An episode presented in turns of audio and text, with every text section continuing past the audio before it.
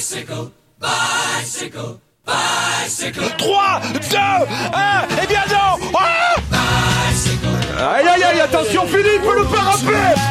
Ah, Christopher Froome qui n'a plus de vélo. Christopher Froome à pied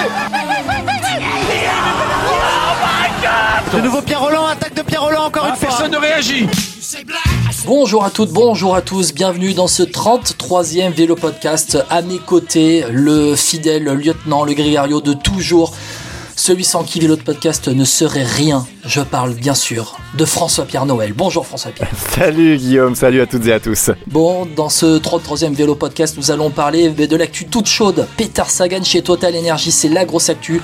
La Vuelta arrive, le troisième grand tour débarque dès la mi-août, le 14 août, il s'élance de Burgos. On va analyser avec quelques jours d'avance cette édition 2021. Et puis une thématique aussi, l'autre juillet, l'autre mois de juillet, il n'y a pas eu que le Tour de France, il y a aussi des jeunes qui ont performé. Notre invité sera Lenny Martinez, un junior, troisième des derniers championnats de France junior, et puis un nom bien connu dans le vélo. On parlera aussi des femmes avec Julien Després d'Actu Cyclisme Féminin, et puis un témoignage en longueur. Prenez bien le temps d'écouter à la fin de ce podcast Jocelyn Rioux qui a participé à la Race Across France. François Pierre, c'est une vision du vélo qu'on aime aussi beaucoup dans Vélo Podcast. Et c'est une histoire passionnante et très touchante, il faut vraiment l'écouter parce que nous on en est ressorti euh, vraiment bouleversé. Donc euh, n'hésitez pas à écouter euh, la version longue, c'est vrai que ce sera un peu long mais franchement qu'est-ce que ça fait du bien. Bicycle, bicycle,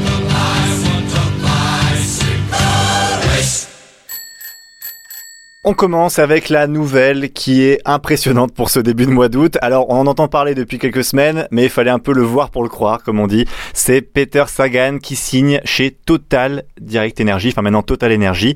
Euh, il signe deux ans plus deux ans euh, d'option euh, pour le, le Slovaque. Il va pas venir tout seul, hein. il vient avec un directeur sportif, alors il vient un peu avec son équipe, Daniel Hoss, euh, Masai Bodnar aussi comme coureur. Apparemment aussi il y a le coureur, il y a son frère Juraj euh, Sagan qui a aussi signé. C'est pas encore officiel, mais d'après un média slovaque ce matin, ça Oui, l'est. Donc euh, voilà, on va le prendre pour acquis et ça nous paraît normal.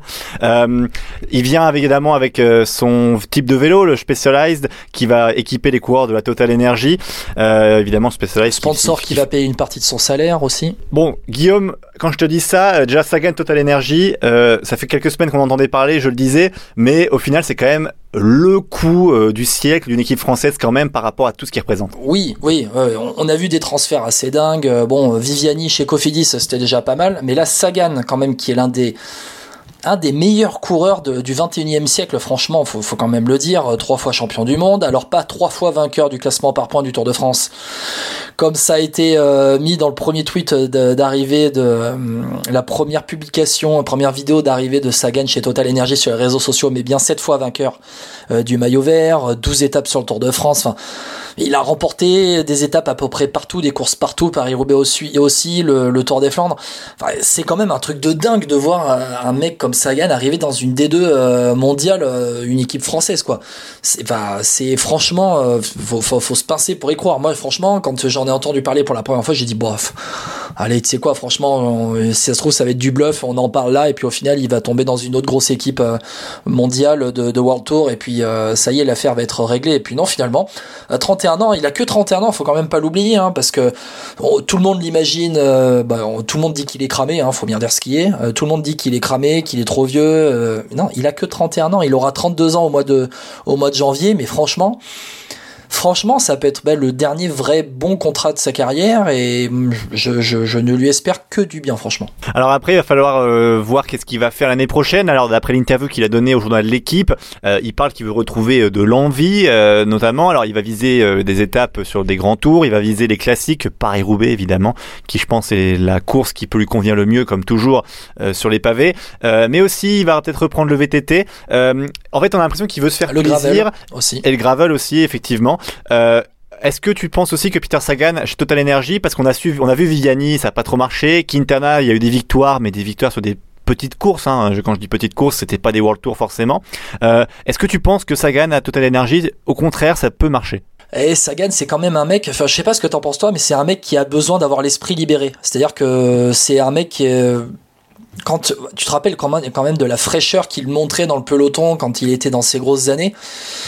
Et j'ai l'impression qu'il a quand même besoin de retrouver ça, qu'à euh, son début d'aventure chez euh, Bora Hansgrohe, a été aussi euh, le moment où il remporte euh, son dernier titre de, champion du monde, notamment en 2017, c'était sa première année chez Boransgro. Puis au final, il, voilà, les deux dernières années, en plus c'était des années Covid, il est un peu tombé dans une sorte de morosité, il a un peu perdu son sa fraîcheur. S'il retrouve ça, Je crois qu'il a divorcé aussi. Hein. alors il a oui, divorcé oui, oui, aussi, hein. ça tu as entièrement raison de le dire parce que son divorce l'a beaucoup, beaucoup, beaucoup impacté et beaucoup plus qu'on peut ne le penser. Et c'est là qu'il a commencé à avoir des, pas des idées noires, mais en tout cas qu'il il prenait beaucoup moins de plaisir sur le vélo. Et le fait de retrouver des sensations, de s'ouvrir aussi, c'est faut, franchement, faut souligner, il faut féliciter à Total Energy parce que c'est une réelle ouverture d'esprit de dire à Sagan, ben ok, on accepte de pas t'avoir tout le temps dans notre équipe et on accepte que tu sois une partie de ton temps en VTT, une partie de ton temps en gravel. Mais juste si tu te fais plaisir ailleurs, reviens-nous, reviens-nous frais quoi. C'est un peu ça l'ouverture. Après, hon- honnêtement, euh, quand t'es Total Énergie et que Sagan te dit je viens mais j'aimerais faire du VTT, tu dis oui. Oh, hein. tu dis Enfin, oui, en termes oui. de négociation, je pense que t'es pas en position de force, tu vois. Oui, je alors vois pas Jean-René Bernardo dire ouais non abuse pas, tu vois. Après, c'est aussi une manière de communiquer qui est assez intéressante. Oui. Que Sagan dit, euh, c'est vrai que j'avoue, j'ai demandé, j'hésitais à demander à demi-mot à Jean-René quand il est venu me voir à Monaco si je pouvais faire du VTT. Bon, si ça se trouve, il a juste après, il y a imposé. la communication aussi, un peu. Oui, Il y a, il y a Ouais, de la voilà. com, faut, Ouais. faut passer entre les lignes, mais faut aussi comprendre que Sagan a besoin de retrouver, euh, a besoin de retrouver de- le moral. Alors maintenant, euh, donc qu'on a eu cette annonce, parlons de la suite, puisque à Total Energy, il y a un coureur qu'on adore, notamment sur les classiques flandriennes. Ah oui. C'est Anthony Turgis, l'homme de la sixième heure, comme dirait L'homme de Guillaume. la septième heure. Tu peux même dire l'homme de la septième heure. Veux septième heure, pardon. C'est vrai, même septième heure, euh, sixième, septième, huitième heure si on veut. Voilà. Mais même que- que- quel impact ça va avoir? Parce qu'Anthony Turgis, évidemment, quand t'as Sagan dans ton équipe, déjà qu'on lui a mis Terpstra à une époque, après Bossenhagen, même si Bossenhagen c'est quand même pas si fort sur les pavés, euh, je parle aujourd'hui. Anthony Turgis, quand tu lui mets Sagan, c'est que tu, Turgis va devoir rouler pour Peter, quoi. J'en suis pas réellement sûr. Franchement, je pense que ça peut un peu enlever un peu de pression à Anthony Turgis, parce que finalement tous les regards seront sur Peter Sagan. Et souviens-toi de ce que disait Terpstra quand il a découvert Anthony Turgis. Il a, il a quand même euh, souligné les qualités de, de ce mec, et euh, je pense que Sagan il en est, il en est même tombé. surpris. Il en est même tombé. Il en est même tombé. mais mais fr- franchement, François Pierre, je pense que Sagan, enfin je je sais pas ce que t'en penses toi, mais et Sagan sera peut-être à mon avis surpris aussi par Turgis et ça peut être aussi ben, le mec qui va lui permettre de lui donner quelques petits conseils pour aller gagner les courses qu'il ne peut pas gagner aujourd'hui. C'est vrai. Après, est-ce que justement le souci de Peter Sagan, c'est que souvent on se dit, euh, est-ce que tu vois, ça va professionnaliser l'équipe, ça va permettre à des jeunes de les pousser plus loin? Euh, il faut dire aussi qu'il vient un, petit peu son équipe à lui, donc avec son directeur sportif, avec euh, ses techniciens, avec ses équipiers. Enfin, moi je trouve aussi, ça va faire un petit peu peut-être l'équipe dans l'équipe. Tu, tu vois ce que je veux dire? C'est que je sais pas si ça va vraiment apporter à la structure d'avoir Peter Sagan, hormis au niveau sponsoring, tu vois. Je vois, mais c'est aussi la seule manière d'amener un gars comme Sagan dans ton équipe aussi. Donc euh, faut pouvoir euh, voilà, faut pouvoir jongler avec ça aussi. Mais est-ce que finalement euh, Sagan c'était pas déjà le cas à la Boransgro Un petit peu, mais la Bora, t'avais quand même des coureurs, même au niveau grimpeur, t'avais des Bourman, des Conrad. Alors après, si tu parles de la Bora en 2016, quand il arrive, effectivement, c'est un Sagan a permis de faire développer la structure et d'amener des nouveaux coureurs. Est-ce que la Total Energy va recruter aussi d'autres jeunes? Parce que là, clairement, on va pas se le cacher. Moi, quand je vois cette équipe, elle me fait peur. Quand on voit à l'époque en Europe Car, quand t'avais des coureurs français qui étaient plutôt bons, euh, qui faisaient avec les moyens du bord, mais qui en, qui en voulaient, aujourd'hui, c'est incroyable. Il y a des coureurs, mais ils sont totalement perdus. Euh, bon, Fabien Doubek, j'aime beaucoup, qui fait partie des bons coureurs. Il y a peut-être Julien Simon, Vuillermoz, Latour, mais moi, je les compte sur une doigt d'une, les doigts d'une main. Anthony Turgis, on en a parlé, mais au niveau des équipiers, c'est d'une tristesse absolue. Donc c'est pour ça que je trouve que la Total Energy doit vraiment faire une refonte, et c'est peut-être là où Sagan est intéressant, en fait. Je trouve peut-être qu'il va pouvoir amener des coureurs qui seraient pas forcément venus, en fait. Ouais, C'est-à-dire que t'as, si à un moment donné Total Energy euh, va chercher euh, un gars ou en tout cas va commencer à discuter avec un gars, euh, il pourrait quand même communiquer sur le fait euh, de dire euh, bah, tiens tu vas pouvoir rouler avec Sagan. Ouais. Ça, Et ça, ça joue beaucoup, Peut, ça peut jouer quoi. beaucoup. Et puis pareil le, le matériel Specialized, euh, voilà, ça peut permettre aussi euh, de professionnaliser. Et à long terme, c'est surtout permettre à Total Energy d'arriver en World Tour. Ouais, en 2023, objectif apparemment. Euh, L'an prochain, je crois que ça va être un peu compliqué, euh, mais 2023, c'est l'objectif fixé en tout cas par Jean-René Bernaudot et, et Peter Sagan. Euh, T'imagines un petit peu Paris-Roubaix, alors pas cette année du coup, mais l'an prochain, on verra euh, Van Avermaet et Sagan en tête avec le maillot d'AG2R et de Total Oh, Energy. passe-moi, je ça, rêve. ça changerait. Passe-moi, je rêve, François Pierre. Et Turgis en poursuite, Oh là tu sais. Non, Turgis en tête avec Sagan qui pourrit Van Avermaet Ah oui, encore oh en poursuite. Et qui fait gagner Turgis euh, tout Paris cas. Roubaix. Oh là, oh franchement, oh François Pierre, vas-y, vas-y, on est chaud patate. En tout cas, n'hésitez pas à nous dire en commentaire d'ailleurs ou sur Twitter à nous interpeller pour dire ce que vous pensez vous aussi de Peter Sagan euh, chez la Total Energy. Euh, maintenant, vous savez ce qu'on en pense et on est impatient de voir ça l'année prochaine. Ça va, c'est très très excitant. On va passer maintenant euh, à la Vuelta, Guillaume. Oui, parlons, parlons de cette Volta qui, qui va arriver. Oh là là, j'en suis déjà toute chose. Vamos. Que moi tu comme Adio, que moi tu comme Adio. Je ferai tout pour Et la Vuelta 2021 commence euh, dans quelques jours, le 14 août prochain à Burgos. Euh, une Vuelta, alors évidemment c'est toujours particulier puisque euh, on va dire que c'est la, la moins connue, la moins importante des trois grands tours, mais quand même il y aura du beau monde. Primoz Roglic par exemple, Seb Kuss qui seront là, Steven Kruijswijk chez la Jumbo-Visma, Romain Bardet chez la Team DSM pour faire un peu le point. On aura aussi euh, normalement chez euh, H2R, alors je vois que c'est Venturini, Touzé, Calmejean, bon pas des mecs pour le pour le classement général. On aura Esteban Chavez chez la Back Exchange. On aura Rigoberto Urán chez la Education First. Euh, on, après chez la Team Emirates, pas de Pogachar pour l'instant, même si c'est pas encore officiel, officiel toute la start list, mais il y a Maika. Euh, chez la Bahrain Victorious, on aura Gino Madère, Wood Pulse. Euh, J'en oublie, je crois, il y a Gilles Ciccone chez la Trek. Il y aura chez la Ineos par contre belle équipe, Landa. Adam Yates, et voilà Michael Landa aussi, Tom Pitcock, Egan Bernal, Carapaz, Sivakov, Martinez, bref, une grosse team là. Et la Movistar, juste pour terminer avec ça, euh, on aura les classiques Solaire, Valverde, Mas, Miguel Angel, Lopez. Euh, D'abord, avant de parler du parcours, Guillaume, euh, sur les favoris, c'est toujours compliqué de dire sur la Volta parce que ça dépend trop de la forme hein, en fait. Bah, ça dépend. Euh, qui sort du Tour de France Qui a fait une coupure euh, après euh, le Giro Enfin, bon, c'est quand même euh, souvent des. hum, C'est c'est une course qui est, pour moi, parmi les trois grands tours, et franchement la plus intéressante à suivre. C'est pour moi c'est le grand tour le plus intéressant à suivre, le plus spectaculaire. Mais paradoxalement, c'est pas c'est c'est pas euh, celle qu'on attend le plus chaque sûr, année. Tu vois ce que je veux Parce dire que ça arrive peut-être en troisième position aussi, mais c'est toujours une course très très plaisante à voir et très plaisante grâce au parcours notamment euh, et aussi grâce aux conditions euh, physiques qui sont euh, conditions physiques qui sont un peu un peu changeantes. Après, le favori à sa succession, c'est Primoz Roglic quand même, François Pierre.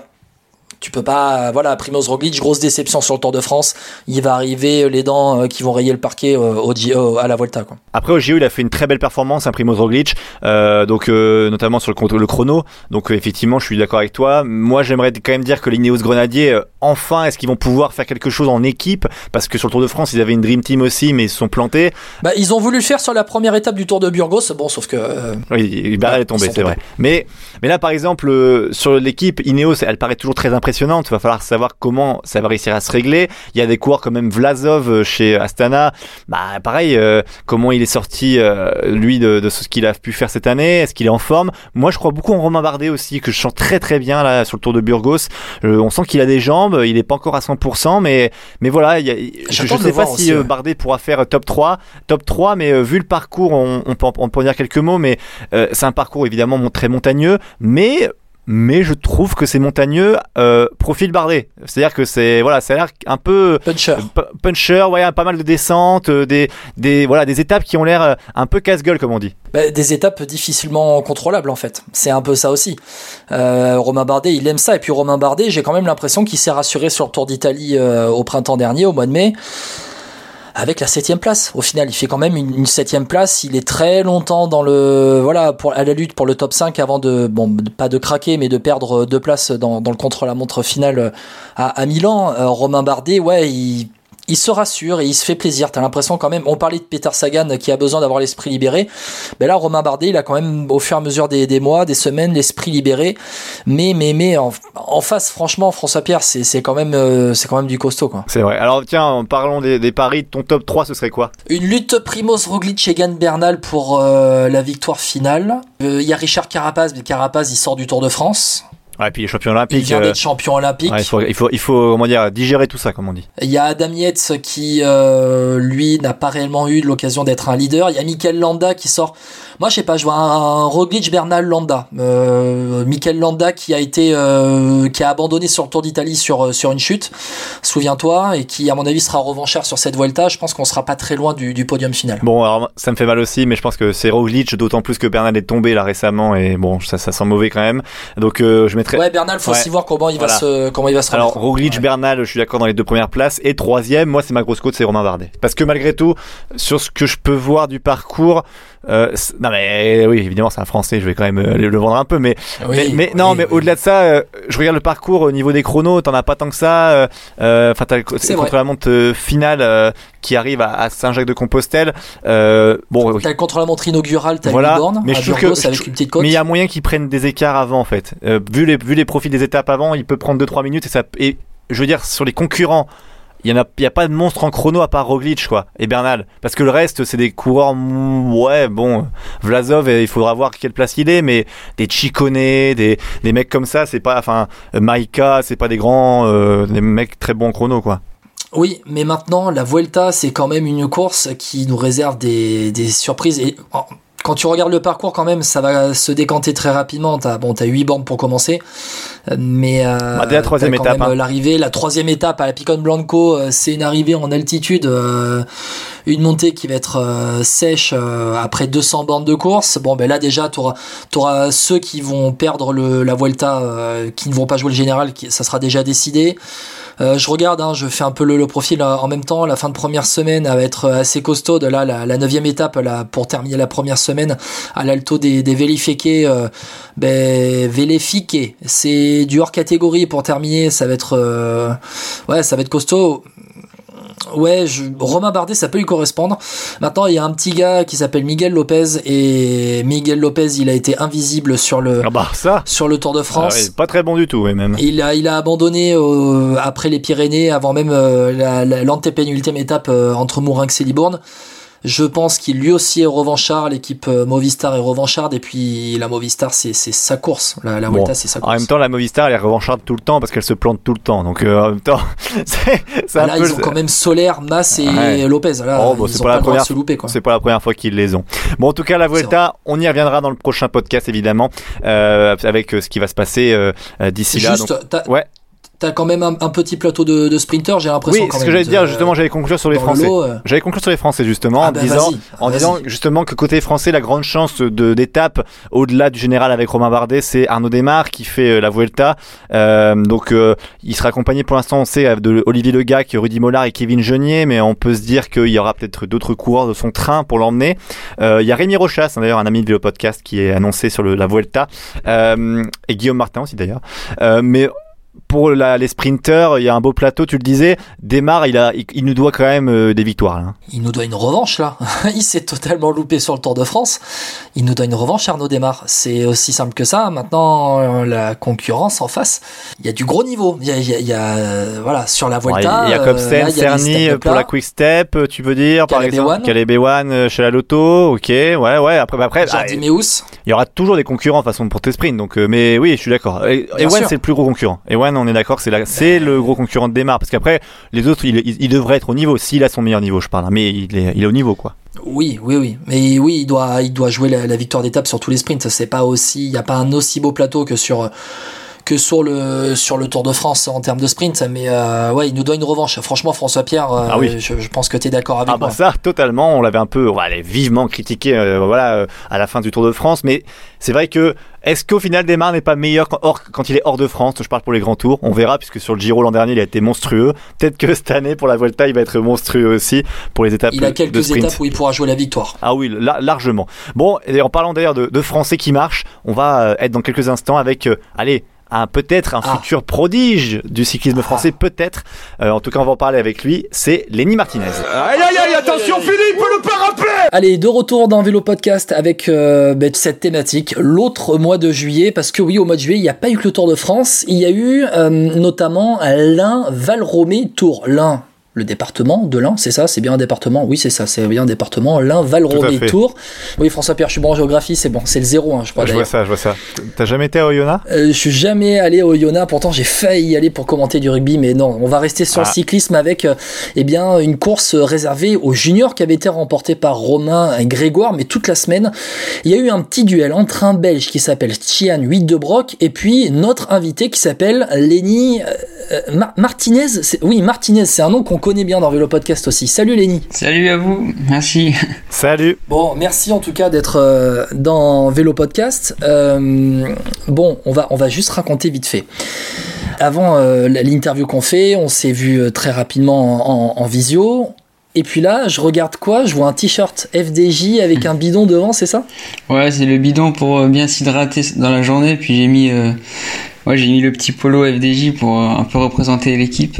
Et on va en parler euh, dans, dans l'interview euh, tout à l'heure parce que bah, tout simplement tu as signé avec la Conti Groupama FDJ pour la saison prochaine et ça c'est la suite de ta carrière. Mais déjà on va commencer par ton actu euh, récente. François Pierre, tu veux, je pense que tu voulais parler à Lenny de, de son actu toute chaude là quand même. Ouais, toute chose parce que bah, il a remporté haut la main une course en, en Auvergne, à, enfin dans l'Allier plutôt, plus exactement à Montmarault. Euh, T'as mis un tour d'avance. Euh, alors on rappelle, hein, Lenny Martinez, tu as 17 ans, euh, un tour d'avance, t'as été plutôt tranquille. Raconte-nous un peu cette course. euh, ce qui était, qui avait, qui a eu lieu lundi de août. Bon, en fait, euh, il y a un coureur qui est parti, puis j'ai, pas envie qu'il prenne trop de champ, alors j'y suis allé, je suis sorti sur une prime, puis après j'ai vraiment mis de la force pour essayer de le rejoindre, et je lui ai dit, allez, bah c'est soit on, leur met un tour, soit, soit on explose, mais bon, si on leur met un tour, après c'est bon, on est rentré, puis euh, la course est un peu faite, quoi, donc euh, on leur a mis un tour, puis, euh, puis après moi je suis ressorti après du peloton avec une échappée. Ah, juste pour ceux qui, qui ne te connaissent pas, alors évidemment, il y a beaucoup de fans de cyclisme qui connaissent ton nom de famille, euh, évidemment, puisque ton papa c'est Miguel Martinez. Le Euh, grand-père Mariano qui a été quand même Oh, aussi. euh, aussi euh, sur le Tour de France dans les années 70, maillot à poids qui a fait quand même euh, top 5 il me semble d'un Tour de France ou top 6, Euh, c'est quand même un nom qui pose, l'oncle Yannick qui a été professionnel aussi, enfin, franchement euh, tout est fait pour que tu Ouais, sois pro là derrière. ouais, une famille de vélo. quoi. Ouais, c'est Voilà, ça. exactement. Et juste euh, pour, pour ceux qui ne connaissent pas, comment tu te décris comme coureur? Bah moi un peu un peu grimpeur parce que je fais que 52 kilos pour 1m67 alors plutôt typé grimpeur mais bon euh, là ces derniers temps je vois que je suis euh, je commence à bien m'améliorer en chrono puis même les, les courses sur route comme au France où je fais 3 où c'est c'est des bosses de seulement une minute. Donc euh, je commence à un peu me développer dans tous les domaines et c'est ça qui est bien quand même pour euh, chez les pros. Euh, François Pierre, je crois qu'il aime ça, euh, ceux qui se développent Ah oui. dans un peu tous les domaines, parce que c'est vrai qu'on on a un On en petit déficit en chrono, en tout cas des gars qui savent euh, grimper et rouler. Ben, toi, tu l'as montré un peu au championnat de France euh, de l'avenir qui se sont déroulés euh, lors du dernier week-end du mois de juillet. Tu fais troisième du chrono, il me semble, c'est ça? C'est ça troisième du chrono ouais Troisième du chrono, euh, un peu une surprise, tu l'as raconté un petit peu sur, euh, en après-course, euh, on a pu lire ça sur le site Direct Vélo. Et puis, tu participes au triplé du comité euh, Bourgogne-Franche-Comté avec la victoire de Romain Grégoire devant Pierre Gauthera. Euh, un triplé, donc euh, troisième du chrono, troisième de la course en ligne. T'as fait là un gros gros week-end aussi. hein. Ouais, c'est ça, le, chrono, je m'y attendais pas tellement, mais j'étais dans une bonne journée, donc j'ai j'ai fait un chrono comme j'ai voulu, avec des bonnes jambes. Et puis, puis la, la course en ligne, ouais, c'était. C'était, c'est vraiment incroyable de faire 1 et 2 et 3 parce qu'on était vraiment, on avait vraiment la pancarte à 1000%, quoi. Puis c'était, euh, souvent c'est un peu de la loterie, les courses, euh, c'est les plus forts qui, qui gagnent aussi, mais c'est un peu de la loterie quand c'est pas vraiment euh, un parcours vraiment difficile. Puis là, on arrive vraiment à faire 1, 2 et 3, euh, c'est super, ouais. Alors on l'a dit en, début hein, d'interview, c'est que tu as signé deux ans pour la Conti Groupama FDJ. On sait à quel point euh, Marc Madio aime beaucoup euh, lancer les jeunes dans des courses un peu secondaires peut-être, mais en tout cas il les lance assez tôt. Euh, toi, est-ce qu'on t'a garanti entre guillemets euh, des, courses euh, l'année prochaine par exemple? Alors oui, en début de saison, ils m'ont, ils veulent peut-être me mettre sur des courses en Belgique, vraiment euh, pas du tout pour moi, euh, toute plate pour. euh, Ah ouais, Faut vraiment ça, prendre ça- des- sympa. Tu vas finir ouais. avec Kurn Bruxelles Kurn, sympa pour toi.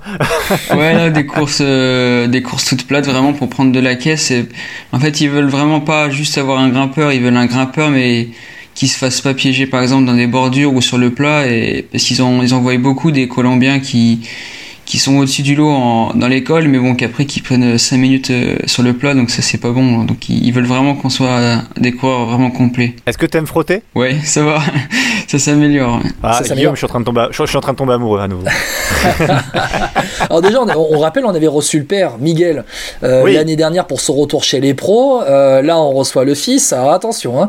Euh, je- juste, je, je vais quand même dire, t'es junior là cette année, C'est ça, ouais. Junior, junior 2. L- junior 2. L'année prochaine, tu passes espoir. Ouais, c'est ça. Et donc là, en espoir, tu vas rouler en pro Conti Groupama FDJ. Le but, là, vraiment, tu as, une sorte de plan de carrière avec la Conti Groupama FDJ, une sorte de, de plan de développement où ils te disent, euh, là, au début en Belgique, pour frotter, les pavés peut-être un petit peu, prendre le vent, euh, peut-être dans des courses, euh, peut-être pas euh, hors catégorie ou pas de World Tour, parce que bon, la Groupama FDJ, la, la Conti va pas en World Tour, mais c'est des 2.2, des kermesses, c'est ça un petit peu c'est ça. Après, ça empêche pas aussi de faire des courses comme euh, parfois ils mettent des coureurs en fait de la Conti avec la World Tour, comme au ça peut être le Tour des Alpes-Maritimes, je crois que Il y ça s'appelle maintenant. il ou y a pas longtemps, qui est venu avec la Conti. Ouais, ou même euh, peut-être le Tour de l'Ain, je sais pas, des, des belles courses comme ça. Il peut y avoir des, des coureurs qui passent à, dans l'équipe pour le Tour en, un peu en test. Donc euh, on verra, j'espère en faire quelques-unes avec des, courses, des courses montagneuses avec la World Tour.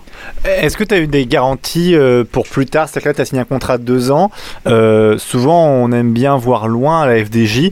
Euh, est-ce que tu as des objectifs Alors, pas forcément de place, parce que c'est compliqué à dire en, co- en Conti, mais est-ce que selon ton développement la première année, ça pourrait être déjà potentiellement une prolongation et pour dire la FDJ, tu- voilà, on t'a promis presque un contrat pro derrière? Enfin, avec la, la grande FDJ, on va dire. Bah, moi, ça m'irait bien, ça me dérangerait pas, mais euh, non, déjà voir à la Conti euh, comment ça va se passer avec euh, un peu les grands, quoi, les grands coureurs. Donc, euh, on va voir un peu comment ça va se passer, puis après, si ça débouche sur euh, sur un contrat en World Tour ou si ça débouche avec une autre équipe, on sait pas. Si jamais je marche bien, donc euh, à voir. Mais pour l'instant, c'est seulement deux ans, et puis euh, après, rien n'empêche de passer au-dessus euh, au bout d'un an, quoi. Donc, euh, mais pour l'instant, il n'y a, il y a pas d'autre garantie à part ces deux ans-là. Lenny, ton mois de juillet, ce n'a pas été que de regarder le Tour de France, c'est aussi Ouais. euh, d'être sur le vélo. Tu as été sur le vélo pour l'un Val Romé Tour. Bon, on va rappeler vite fait parce que ça a été quand même une sacrée semaine cette, euh, cette course. Tu as été à la lutte avec le Belge Tian 8 de Broc, on va en parler juste après un petit peu. Euh, avant que Romain Grégoire ne, renverse le,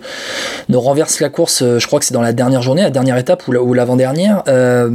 Ça a quand même été une sacrée semaine. Là, c'était vraiment peut-être le, premier vrai test face à la grosse concurrence européenne et mondiale à, à ce niveau-là, sur une course par étape avec de la montagne. Je crois que c'était, vous, vous êtes même passé. Alors attends, c'est, il y a quoi là-bas déjà Là, on a fait le col du, du Grand Colombier. Le déjà. Grand Colombier. Voilà, merci beaucoup. J'avais le nom au bout de la langue. Ça, ça a quand même été euh, une sacrée semaine, quoi. Ouais, c'était un peu le, le tremplin de mes résultats. Maintenant, j'ai l'impression c'est ça, ça- mes gros résultats ont vachement vraiment débuté au Val Romé et je me suis vraiment surpris. Puis dans les bosses, euh, c'était vraiment une course à étapes un peu montagneuse, donc euh, c'était nickel pour moi et c'était un peu ouais le premier vrai test dans les bosses au niveau international. Et, et du coup, comment, comment tu t'es senti euh, dans cette bataille face aux meilleurs Bah, j'étais euh, au début je- quand on voit Sen et tout ça, on se dit mais c'est un mec qui est super fort et tout ça.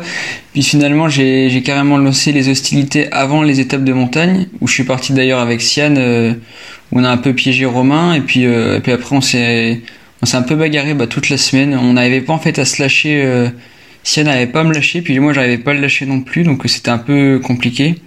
Puis après Romain, bah le dernier jour j'étais vraiment pas très bien avec la pluie. Et Sian, il s'est un peu, il s'est dit, bah, Lenny, il va, il va peut-être me rebattre ou je sais pas. Et puis donc je fais attention, mais en fait j'étais, il pensait peut-être que j'étais bien, j'étais pas très bien, et il laissait filer Romain comme ça. Donc c'est Romain qui a, qui a pris le général après. Romain Grégoire, qui est, qui est un ami, euh, non, pour toi, com- euh, comité euh, Bourgogne-Franche-Comté, vous avez participé au titre de, de champion ensemble avec le triplé euh, le week-end dernier. Ouais, ouais, c'est un ami, puis euh, on s'entend super bien, voilà, avec le comité, même avec Pierre, tout ça. C'est, on est vraiment de bons amis. Avec ce qu'on a vécu euh, ce week-end-là, c'est, c'est super, quoi. Ça, ça renforce les liens. ouais. Et tu peux nous parler un petit peu de ce belge là, euh, Chian 8 de Broc. 8 de 8 de 8 de Brox. 8 de Broc. 8 de Brox. Il a signé, juste pour préciser, il a signé à la Bora, lui, euh, l'an prochain. euh, Ouais, mai. il a déjà signé à la Bora. Enfin, c'est un peu, on annonce comme le nouveau Evenepoel. Tu peux nous en parler un peu? Bah c'est ça, ouais. Après, moi quand j'ai couru avec lui, maintenant je le trouve vraiment moins impressionnant parce que finalement c'est un mec un peu comme nous. Il a deux bras, deux jambes, hein, et puis euh, puis voilà. Je pense pas qu'il est. Tout le monde l'a. En fait, tout le monde l'a dit que c'est le futur Remco et tout ça, mais j'ai pas. J'ai pas l'impression non plus qu'il est vraiment au-dessus, au-dessus de tout le monde, à vraiment euh, tout écrasé. Il a beaucoup écrasé sur des courses, mais là on voit que voilà, il il a pas écrasé le Valromé avec 5 minutes d'avance quoi. Ça, François Pierre, tu aimes ce, tu aimes ce discours, j'ai l'impression quand même. Ah évidemment, je te dis, je tombe amoureux là. Après, après Valentin Paré peintre, euh, Lenny Martinez, euh, on va suivre attentivement ça. Après évidemment, il, reste beaucoup de travail parce que souvent Oui. ce qu'on dit, c'est que c'est les années les plus importantes, c'est celles euh, dans lesquelles il va rentrer. Euh, mais après, j'aime bien cette idée de la Conti de le former d'abord sur à frotter, mais il faut pas oublier non plus qu'il faut être aussi bon en montagne quand même parce que si on oublie ça et qu'on se concentre sur, les, sur le fait de frotter ou de et on, on risque de perdre un petit peu en montagne quand même. Donc euh, faut pas oublier ça non plus, je trouve. Mais après, euh, on fait confiance à Marc Madio. Il, il a formé tellement de coureurs très bons que Oui, Chouchou et Godu, puis par exemple. Chouchou Godu. Et puis je pense que Lenny a un entraîneur qui s'appelle euh, Miguel notamment et qui euh, doit suivre ça euh, de très près. Et je peux te dire, pour avoir discuté rapidement avec lui, qu'il est vraiment très fier. Il doit te le dire aussi. Mais ouais, il, a, il y a une sacrée fierté de la part de Miguel Martinez d'avoir son fils évoluer là en- encore aujourd'hui. Ouais, ouais, ouais, il est super content. Puis là, souvent je faisais des bons résultats, mais il était, pas trop là sur les courses, donc euh, c'était un peu. Et puis là, il a été là pile poil où j'ai bien marché aux France aussi, donc euh, je suis content d'avoir marché aussi. Et puis en vrai, quoi, il a pu voir en vrai mes, bons résultats, donc je suis content. Par exemple, au Valromé, il avait pas pu être présent, donc euh, voilà, je suis content qu'il soit là. Merci Lenny Martinez d'avoir été avec nous. Merci à vous, au revoir. Et puis à très vite sur, les tours, sur le Tour de France, hein, Inch'Allah, comme on dit. J'espère, ouais. Allez, laisse-lui un peu le temps, François Pierre, calme-toi. Ah, mais tu vois, j'étais, trop, trop, comment dire, je suis trop amb- ambitieux d'un coup, tu vois. Il m'a, convaincu. Ah, il faut. hein. De nouveau Pierre Roland, attaque de Pierre Roland encore une fois. Personne ne réagit Et ça fait un mois qu'on l'a pas entendu avec nous dans Vélo Podcast. Évidemment, Tour de France oblige. C'est Julien Després, le responsable de Actu Cyclisme Féminin sur Twitter, sur Facebook, partout. Salut Julien. Salut FP, salut Guillaume. Bonjour monsieur le responsable. Merci. ah, j'ai la promotion. On va parler avec toi des Jeux Olympiques déjà parce que, bon, alors il y a eu plein de choses. Euh, on va rappeler quand même hein, la surprise ch- sur route, c'est Anna Kissenhofer, l'Autrichienne qui a remporté, euh, alors qui est la nouvelle championne olympique, tout simplement devant Annemiek van Vleuten qui a fêté la victoire comme si elle avait été championne olympique. Euh, Elisa Longoborghini, elle fait euh, troisième médaille de bronze. On a vu une bonne Juliette Labousse hein, qui était la seule représentante française. Elle fait 30e mais elle a quand même animé la course. Et juste pour vous dire qu'au contre-la-montre, c'est Van Vleuten qui est médaille d'or, Marlène Rösser, la Suisse, euh, qui est euh, médaille d'argent, et Anna van der Breggen qui est troisième. Euh, si tu me ferais un petit résumé là sur ce qui s'est passé pendant ces Jeux, euh, Julien, t'en penses quoi Déjà peut-être sur euh, Van Vleuten qui a quand même animé euh, globalement les deux courses? Alors, Van Vleuten a surtout essayé de, euh, d'essuyer les plâtres hein, de la course sur route, vu l'erreur stratégique euh, qu'a fait les Pays-Bas de laisser 10 minutes 30 à 5 filles, puis 3, puis 2. Je pense qu'il y a eu un gros manque de cohésion dans cette équipe. Et même les filles entre elles s'en sont plaintes, hein, euh, euh, vu les déclarations d'Annemiek van Vleuten euh, après Saint-Sébastien. On en reviendra plus tard sur sa petite interview d'après-course. Bah, elle, elle parlait des Jeux, tu peux le dire maintenant. Hein, Bah, Euh, en gros, alors, elle disait, elle a, elle a clairement dit que bah, c'était un plaisir de courir en équipe pour une fois, pas comme au jeu. ah oui, ça, ça en fait même mal temps, quand même. dans l'équipe des Pays-Bas, euh, l'équipe nationale, t'as quand même euh, bah, les, les deux meilleurs au monde avec euh, d'autres. euh, T'as Marianne Vos aussi, t'as Van der Breggen, oui effectivement. Avec Vollering, ouais, Vollering, la petite jeune. Euh, c'était, à mon avis, c'était plus une guerre d'ego. Le problème, c'est qu'en fait, t'as que des leaders, des leaders d'équipe de marque qui se retrouvent en équipe nationale. Donc derrière, euh, Euh, peut-être un mot sur Juliette Labousse, euh, Julien? Alors, Juliette, euh, très belle course, que ce soit sur le chrono, où c'est la première fois qu'elle rentre dans un top 10 mondial. Elle fait 9ème. Hein. Voilà, elle fait 9ème. Et euh, sur route, elle a tenté. hein. De toute façon, euh, quand t'es esselé, que t'es la seule de ton équipe, t'as que ça à faire, attaquer. hein. Un peu comme avait fait euh, Ashley Mollman, un peu, euh, un peu comme a fait euh, l'israélienne Omer Shapira, qui est partie dès le début dans, le, dans la bonne, justement. Donc c'était, c'était de toute façon quand t'es tout seul. Euh, la meilleure défense, c'est l'attaque. hein. Donc il y avait que ça à faire. Euh, passons un peu au VTT quand même aussi, puisque là il y a eu un triplé suisse, ah, je peux vous dire qu'ici j'en entends parler, euh, avec euh, sifflent. Neff, tout à fait, qui est championne olympique, qui est partie alors à peu près voilà un tiers, un tiers de la course, euh, Sina Fry qui fait deux et Linda Indergand qui fait 3. Euh, belle tactique de course. Euh, on reviendra plus tard sur les déclarations de Yolanda Neff, mais sur la course, euh, Julien, t'en as pensé quoi? Euh, Neff était vraiment au-dessus, je parle sportivement. Euh, Neff euh, était vraiment au-dessus. J'avais vu dès le parcours, dès la course homme, que ce serait super technique. Et la meilleure technicienne actuellement en VTT, c'est Yolanda Neff. hein. Il n'y a, aucun doute là-dessus. Après, elle pose Pauline Ferrand-Prévot à la faute. Euh, non, je pense que c'était énorme. Après, derrière, euh, Derrière, les deux autres ne roulent pas. Dès que c'était à 3, 4, 5, elles ont pas roulé, hein, tout simplement. Elles ont fait, euh, elles ont fait une course d'équipe, ce qui est plutôt rare en VTT normalement. Guillaume, euh, toi qui as vu aussi, enfin comme moi avec les Françaises, hein, euh, Loana Lecomte et, et Pauline Ferrand-Prévot, tu l'as vu comment cette course Parce que moi j'étais constamment déçu en fait. À chaque fois que je regardais cette course, c'était dur à vivre, je trouve. Euh, oui, oui, constamment déçu parce qu'on s'attendait quand même à ce que le comte et Ferrand Prévost euh, soient en bataille pour la victoire et puis en fait tu te rends compte que bah, c'était trop loin, c'était juste pas possible. Et quand tu tombes contre un, un collectif suisse aussi rodé, aussi en forme et en fait le collectif suisse a été énorme à la fois chez les filles comme chez les garçons, même si chez les garçons ils sont tombés euh, sur, sur une pépitos qui, a, gagné. Euh, ouais, chez les filles, ça a quand même été euh, un cran euh, en dessous pour les Françaises et au-dessus pour les Suisses. Et tu te rends compte qu'à chaque fois, c'est toujours la même rengaine. Tu les annonces vainqueurs, tu les annonces. euh, Ouais, pas trop loin de la victoire, et puis au final, ben, t'es, déçu, quoi. Franchement, c'est un peu toujours la même chose. Alors après, il y a les déclats d'après-course. Euh, voilà, on nous critique, on est, euh, on est, voilà, on, nous critique, on est quand même content de ce qu'on a fait. Mais bon, quand euh, tu as des titres de championne du monde, que tu domines ta discipline, que tu remportes des manches de Coupe du Monde et que tu fais, tu fais même pas podium, bon bah voilà, c'est, c'est quand même frustrant, quoi. Alors euh, juste avant de terminer sur les jeux, quand même, on faut revenir sur une déclaration de Nef parce que je sais qu'on n'est pas d'accord visiblement toi et moi, euh, Julien. Débat. Nef qui a estimé la conduite de Pauline Ferrand-Prévot dangereuse sur sa chute. Euh, elle dit qu'elle a freiné fort pour passer sur la bosse et qu'elle ne pouvait rien faire du tout. Moi, je veux dire d'abord ce que j'en pense. Euh, Quand tu es championne olympique, euh, vu la course qui commence à s'est passée, il y a un truc qui s'appelle quand même la classe. C'est-à-dire que elle peut pas dire ça à ce moment-là, surtout que Nef, euh, d'après ce que j'ai pu lire, j'ai pas vu toutes les courses évidemment, c'est pas celle qui est un peu la plus irréprochable dans le circuit euh, au niveau des chutes, au niveau des, des alors, vraiment de la conduite dangereuse comme elle dit. Même en Suisse d'ailleurs, elle a une réputation un peu là-dessus de, enfin pas casse-cou, voilà, dans ce sens-là. Donc je trouve ça un peu étrange de faire cette déclaration juste après la course en plus. hein. C'est ça qui est vraiment le timing est pas très cohérent parce qu'elle fait ça, je crois, quelques heures après sa victoire. Bah, elle pense à profiter, euh, félicite tes copains, tes copines qui t'ont qui t'ont permis de gagner aussi parce que sans les deux autres, je sais pas si elle peut tenir la course aussi. Est-ce que ce serait pas une autre course qui serait passée? Enfin, voilà, j'ai trouvé ça pas très classe pour une championne olympique. Je sais pas ce que t'en penses, toi, Julien. Moi, je mets en parallèle la déclaration donc de Yolanda euh, qui dit que c'était dangereux. Alors, tu revois l'image. Moi, j'ai revu l'image hier soir euh, de euh, Nef qui a failli tomber là au même endroit que Van Der Poel d'ailleurs. Tu vois que Pauline fait pas exprès de freiner. J'ai plus l'impression qu'elle hésite. C'est ça qui fait qui l'a fait freiner. Tu vois. Et après, bah, Pauline, elle l'a pas, elle l'a bien assaisonné aussi, hein, Nef, hein, en disant que c'était quand même la fille qui débranchait le cerveau avant chaque départ et que euh, elle était aussi euh, parfois pas très, euh, pas très, ouais, pas très clean.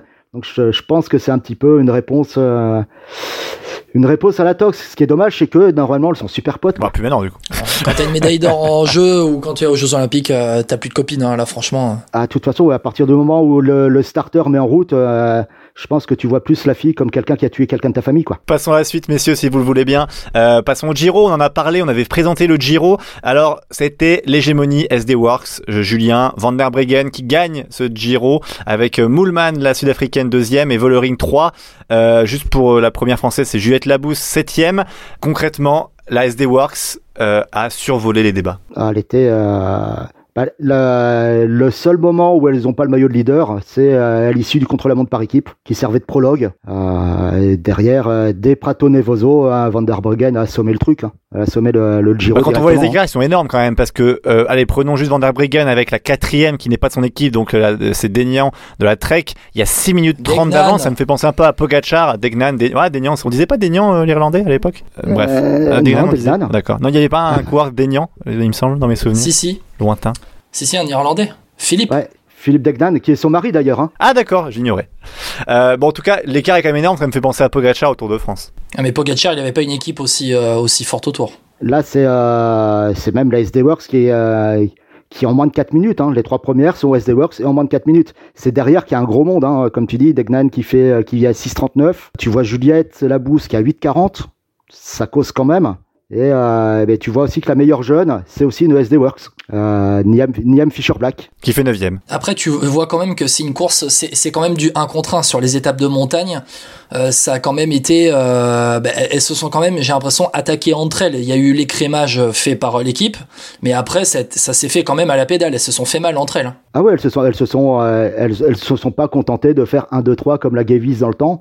Elles se sont fait la guerre. J'ai l'impression qu'elles se sont fait la guerre. bah, C'est-à-dire qu'en plus, entre Van der Breggen et Vollering, pour le coup, c'est un peu euh, pareil. euh, C'est une mafia. c'est bah, une, mafia euh, néerlandaise. On parlait de comment dire, on, on parlait de passation de pouvoir euh, après les classiques, euh, les classiques ardennaises euh, le, le printemps, le, le printemps dernier. Euh, ben là, c'est un peu la réponse de la vieille à la petite jeune en disant, euh, je suis pas encore morte, t'inquiète pas.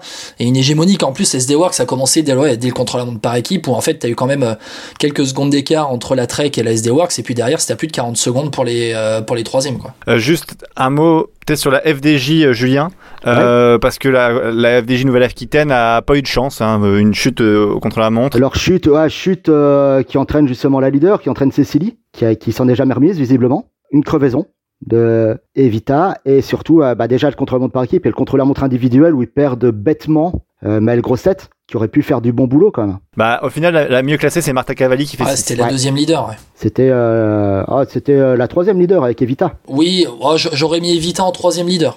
J'aurais mis euh, je- dans l'ordre, j'aurais mis Cécilie, après Martha, euh, Cavalli, puis après Evita Music euh, qui était là aussi pour apprendre. Ouais, ouais. Puis Martha, elle était surtout là en renard. hein. C'était un peu, c'était un petit peu ce rôle. Et puis vu la, vu la concurrence, c'était difficile de faire de faire mieux. Euh, un dernier mot, Julien, euh, avant de re- retrouver Jocelyn Rioux pour la RAF. Hein, on fait un petit teasing comme le menu tout à l'heure. Euh, Un entretien passionnant, vous l'écouterez La Race Across France. exactement. Vous l'entendrez dans quelques instants pour avec toutes ces péripéties. Euh, vraiment, c'est c'est assez passionnant et touchant, euh, ce qu'il nous racontera dans quelques instants. Euh, juste parlons de la Classica San Sebastian chez les femmes.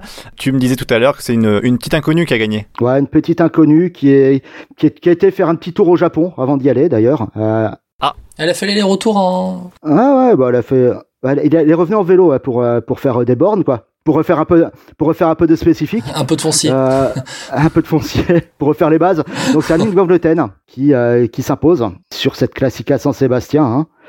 Euh, Classica San Sébastien qui a été animée par les Françaises. À notre grande satisfaction, hein, euh, peut échapper seule euh, d'une Italienne dont j'ai oublié le nom. Euh, c'est pas Sperotto qui se reprendre euh, par un petit groupe, groupe qui est repris avant le High Skibel. Et là, euh, dans le High Skibel, grosse échappée avec Audrey Cordon notamment, Olivia Olivia Baril, une canadienne, et Vita Music. Euh, dernière boss, euh, Audrey est toute seule et elle se fait reprendre par Annick Van Vleuten hein, qui a fait un, encore un, un- qui s'est refait un petit chrono dans la dernière boss, qui a évité la chute au même endroit que euh, au, au même endroit que Honoré chez les hommes hein, et qui s'impose seule euh, devant Russ Winder qui s'impose aussi en solitaire. Et petit sprint pour la troisième, quatrième, cinquième place, euh, remportée par, euh, que je dise pas de bêtises, par Tatiana Gouderzo. Tatiana Gouderzo. Euh, Evita Music prend la cinquième place. Elles belle sont deux même, hein. FDJ, je regarde le classement, elles sont Evita Music 5e, Brody Chapman 6e, au sprint pour la troisième place justement. C'est un peu frustrant qu'elle termine les deux en fond de, en fond de ce petit groupe euh, pour, pour la troisième place. hein. Alors a priori, euh, enfin c'est une déclaration de Brody Chapman hein, qui a mal géré, qui a mal euh, assimilé l'information qu'il n'y avait pas beaucoup d'écart entre euh, bah, entre elle et Russ Winder hein, qui était sorti. Et euh, elle se sentait d'aller faire le podium quoi. Bah, merci, Merci, beaucoup Julien. Julien. puis on suivra ça avec toi évi- évidemment euh, dans Vélo Podcast dans les dans les prochains puisqu'on va revenir sur un système un peu plus normal sans forcément que des analyses de course comme on a pu faire avec euh, le Giro ou le Tour de France notamment. À la prochaine Julien. À la prochaine. Salut Et nous on retrouve tout de suite Jocelyn Rioux qui va nous raconter, vous allez l'entendre vraiment c'est passionnant euh, à Guillaume, à moi, à vous euh, son passage à la RAF. à nous tous. Voilà, exactement, c'était vraiment euh, tout, c'est touchant, c'est tragique, on va dire même plutôt l'histoire. C'est dans quelques instants. Quand on partait de bon matin, quand on partait sur les chemins, à bicyclette.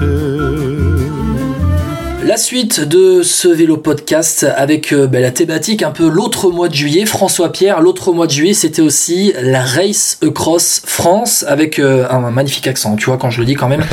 Euh, François Pierre avec avec notre invité. Je te laisse le présenter. Eh ben, on le connaît bien, Jocelyn Rioux, euh, journaliste à Eurosport. Salut Jocelyn. Salut Jocelyn. Salut les gars. Bon, euh, Jocelyn, toi, c'était pas diffusé sur euh, à la télévision, malheureusement. Je pense que ça aurait été même plus sympa que le Tour de France, euh, vu la dernière semaine qu'on a eue. Mais euh, t'as eu, pas eu, pas- t'as eu pas mal de péripéties. Tu vas nous raconter parce que, au final, on t'a suivi sur Twitter. Euh, alors sur cette euh, cette course, enfin sur cette course, on va dire, euh, sur ce parcours, euh, t'as eu pas mal de, de soucis, notamment à la fin. Raconte-nous un peu. Ouais, bah pour une fois, j'avais changé de casquette de, de journaliste avec vous d'habitude à analyser un peu ce qui se passe. J'étais coureur, j'étais sur le vélo avec un dossard. Ah, et, et Jocelyn, coup- je te coupe, je te coupe quand même deux secondes, excuse-moi. La, la Race Cross France, juste, la Race Cross France, c'est un truc de dingue quand même. Ouais, voilà, parce que je pense que bah, ça reste quand même assez peu connu du, de ceux qui nous écoutent. Donc c'est 2500. Bah, il y a plusieurs formats, mais moi j'ai décidé de faire le. Bah oui, bah oui, bien sûr. Donc c'est 2500 km en solitaire et sans assistance, donc avec les sacoches sur le vélo. Ça existe aussi en plus court, en 300, 500, 1100. Ouais, mais bon, en c'est pas assez. équipe et même certains avec assistance, donc avec des voitures qui les suivent et qui les aident, etc. Donc voilà, moi j'ai décidé de, de faire le plus long, donc partir de Cannes. euh, à Mandelieu-la-Napoule précisément, direction Le Touquet dans le nord de la France. Ah, c'est pour ça que tu t'es arrêté en fait. Tu voulais pas au Touquet? Ouais, non, j'aime pas le Touquet. non, franchement, ça, ça me faisait plaisir d'aller jusque là-haut. Et donc, on montait le Ventoux, euh, puis euh, dans les Alpes, on faisait euh, Alpes d'Huez, Sarenne, Lautaret, Galibier, Iseran, Cormet de Roseland, les Saisies Oh, et le col de la Colombière.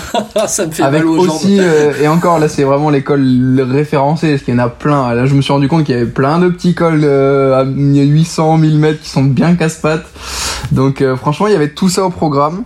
Euh, donc, je suis parti le vendredi 23 juillet euh, en soirée, parce que c'est pas drôle, sinon on part le, le soir à 21h. Et voilà, première nuit, euh, incroyable, bah, incroyable, genre euh, tu découvres vraiment ce que, ce que dans, dans quoi tu te lances. Euh, J'arrive au pied du Ventoux avec euh, 300 km, euh, 26,5 de moyenne, je crois, un truc comme ça, 26 de moyenne, en ayant dormi 15 minutes seulement. Ah ouais Euh, même pas Et dormi 300 d'ailleurs. bornes à combien de dénivelé à 300 bornes, c'était déjà, euh, bon, je, sais, je sais plus, mais un beau dénivelé d'ailleurs, hein, parce que on, on pense que c'est dans les Alpes qu'il y en a pas mal, mais là c'était en, c'était dans l'arrière-pays et il y avait déjà un, un sacré beau dénivelé. Et donc, euh, donc vraiment ouais, assez dur. Et encore les 15 minutes de sommeil dont je vous parlais, c'était, euh, je me suis mis dans une cour en fait. Il faisait un peu froid le matin vers 3-4 heures et j'ai mis des jambières. Du coup, je me suis arrêté mettre les jambières et je me suis posé euh, au sol 15 minutes. J'avais un petit, j'avais un petit sac de couchage, mais je l'ai même pas sorti. Je me suis juste, allez, vas-y, allonge-toi. Le gars, il rentre de boîte de nuit, il se couche. Ouais, c'est un peu ça. C'est un peu ça. Et en fait, il y avait, il y a deux chiens qui aboyaient dans la cour parce qu'ils m'ont, ils sont, ils ont senti que j'étais là. Et en fait, quand ils ont aboyé, il y a la proprio qui est sortie de chez elle en mode, ah, les chiens, pourquoi vous criez? Et là, elle m'a vu allongé par terre et elle fait, mais, mais vous faites quoi, vous? Et moi, j'ai dit, ah non, vous inquiétez pas, euh, je mets mes jambières et je repars, je repars.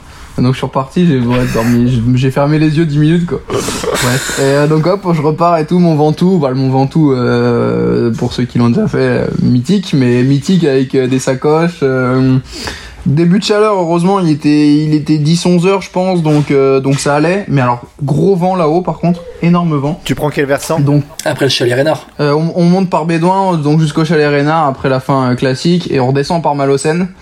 Euh, moi, je connaissais Bédouin, je l'avais monté il y a vraiment euh, 6-7 ans, donc j'étais encore plus jeune que je ne suis aujourd'hui.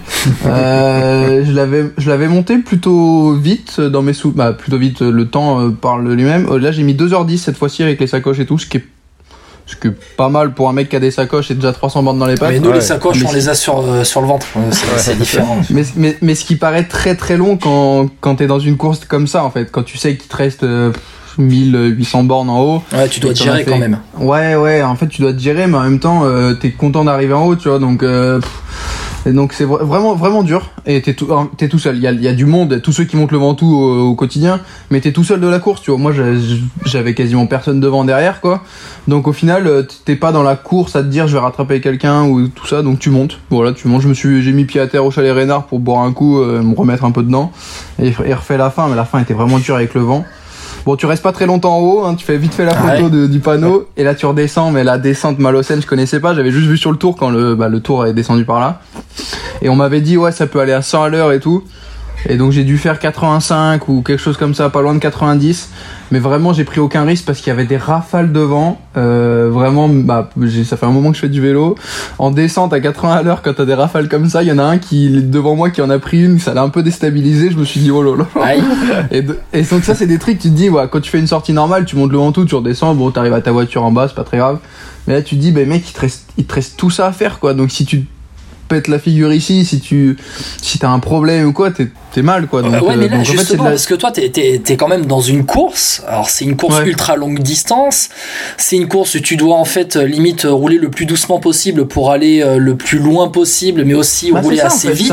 c'est comment- intéressant, ça. Comment tu gères ça dans, dans, dans la gestion de l'effort? Parce que finalement, tu montes le Ventoux. T'as tous les gars qui montent le Ventoux, mais qui montent que ça dans la journée. Ouais, Toi, t'as ouais, ouais, déjà fait clair. 300 bandes derrière, t'en as plus de 1500 devant, et encore 2000 devant toi. T'as, t'as un truc de dingue à faire. Comment tu gères ton effort un peu Est-ce que tu te regardes que toi? C'est difficile de te concentrer sur toi-même?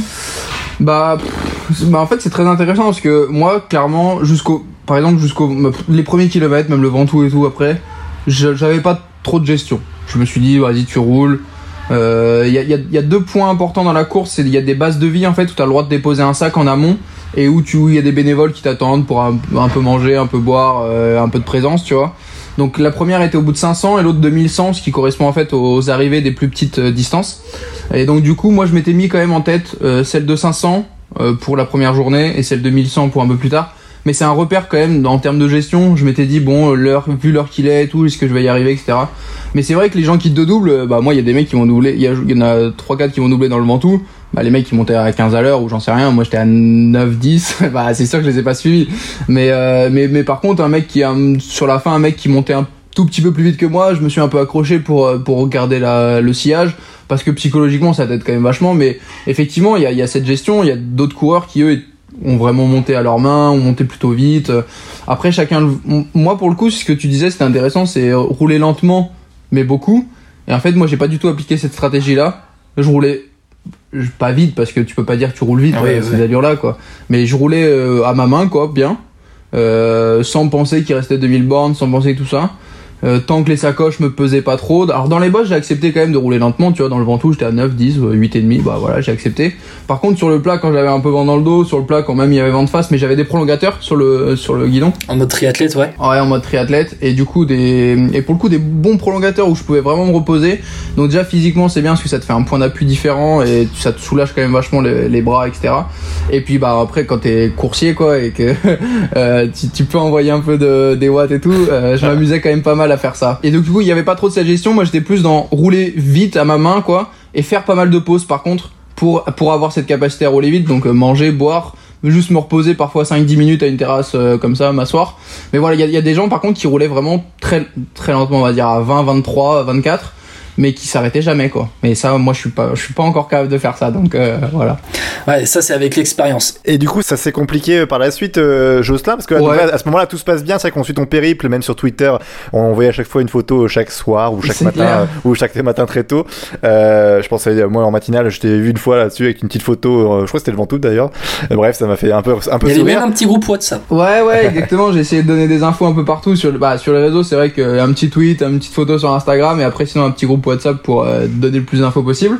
Et euh, donc euh, les Alpes se passent plutôt bien, franchement, j'étais assez surpris. Et à la sortie des Alpes, c'était un peu mon mon kiff quoi, c'était des routes beaucoup plus droites, certes un peu vallonnées mais bon, qui me convenaient. Donc j'étais content. Et j'arrive euh, donc euh, mardi soir. Mardi soir, je dors euh, à la Belle Étoile, hein, comme euh, deux, deux, deux, trois fois j'ai fait ça, dormir à la Belle Étoile. Je repars 5 heures du mat et tout, donc ça, ça pique. Hein.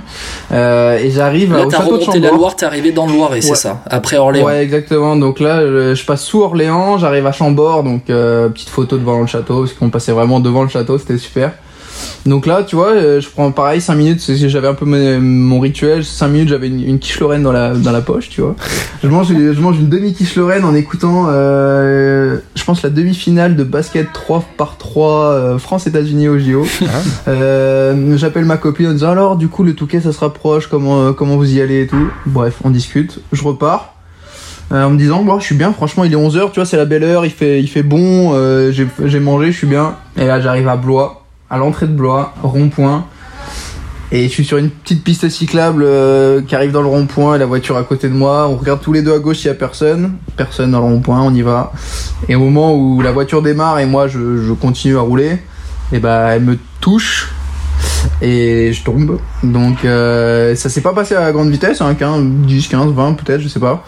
Et donc du coup, euh, accident, je suis vite sur mes pieds moi, mais mon vélo est traîné sur quelques mètres, il doit sans doute passer sous une roue parce que vu l'état, euh, il y a des trucs qui ont volé. Et, euh, et du coup, en fait, je me retrouve euh, ouais, tout de suite sur les pieds en me disant Ouais, qu'est-ce qui s'est passé et tout. Euh, et donc, du coup, très rapidement, j'appelle mes proches et je préviens, euh, je préviens mes proches en disant que je suis tombé. Que bah, en gros, là, pour moi, la course s'arrête là parce que le vélo, en fait, tout de suite, j'ai regardé, bon, le vélo mort, il y a un bout de fourche qui avait volé, la roue était plus accrochée sur le vélo et tout.